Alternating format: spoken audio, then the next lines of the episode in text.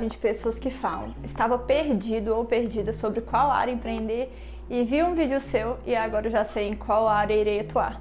Semana passada eu contei a história de dois homens, um deles era Gerson, que não usou os talentos dele para empreender e ficou numa situação financeira delicada.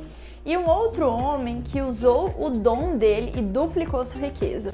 Eu vou deixar aqui em cima o card para você apertar e conferir essa história. Agora vou te dar umas dicas sobre como escolher a melhor área para empreender. Antes de eu continuar esse vídeo, clique em curtir para que eu continue trazendo conteúdo de valor para você e se inscreva aqui no canal para receber as notificações. Para escolher a melhor área para empreender, eu sugiro que você faça uma autoanálise para ver quais talentos e dons você tem. Trabalhar na área que te faz feliz é importante para você se sentir realizado profissionalmente. Outro ponto é fazer uma pesquisa de mercado, que é a junção do comportamento do consumidor e as tendências econômicas para assim poder confirmar e melhorar sua ideia de negócio.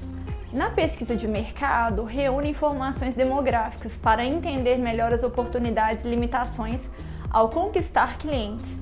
Isso pode incluir a idade da população, riqueza, família, interesses ou qualquer outra coisa que seja relevante para o seu negócio. Responda as seguintes perguntas para ter uma boa noção sobre o seu mercado. Demanda: existe desejo pelo produto ou serviço? Tamanho do mercado: quantas pessoas poderiam estar interessadas em sua oferta?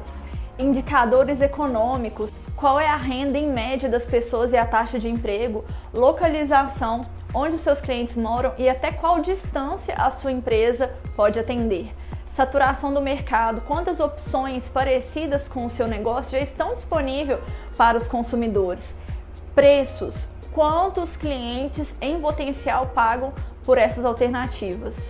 Você também irá acompanhar as últimas tendências de pequenas empresas. É importante ter uma noção de mercado específica que irá impactar nos lucros do seu negócio.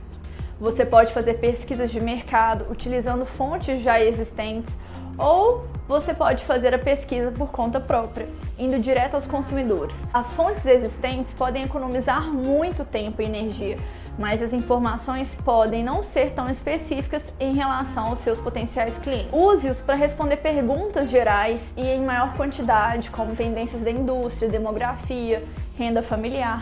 Perguntar a você mesmo aos consumidores pode fornecer uma visão mais detalhada do público-alvo específico, mas a pesquisa direta pode ser muito demorada e cara. Use-a para responder perguntas específicas sobre seu tipo de negócio ou sobre os seus clientes em potencial, como reações ao seu logotipo, melhorias que você pode fazer na experiência de compra e onde os clientes podem ir ao invés de sua empresa. Faça também análise competitiva, que irá lhe orientar para sim ter um negócio único.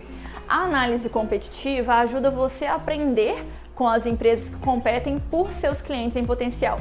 Isso é fundamental para definir uma vantagem competitiva que crie uma receita sustentável.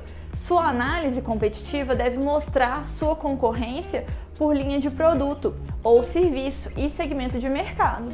Avalie também as seguintes características do mercado competitivo: fatia de mercado, forças e fraquezas, sua janela de oportunidade para entrar no mercado, a importância do mercado-alvo para os seus concorrentes, quais barreiras que podem atrapalhar você ao entrar no mercado, concorrentes diretos ou secundários que podem afetar o seu sucesso. Vários setores podem estar competindo para atender ao mesmo mercado que você está segmentado.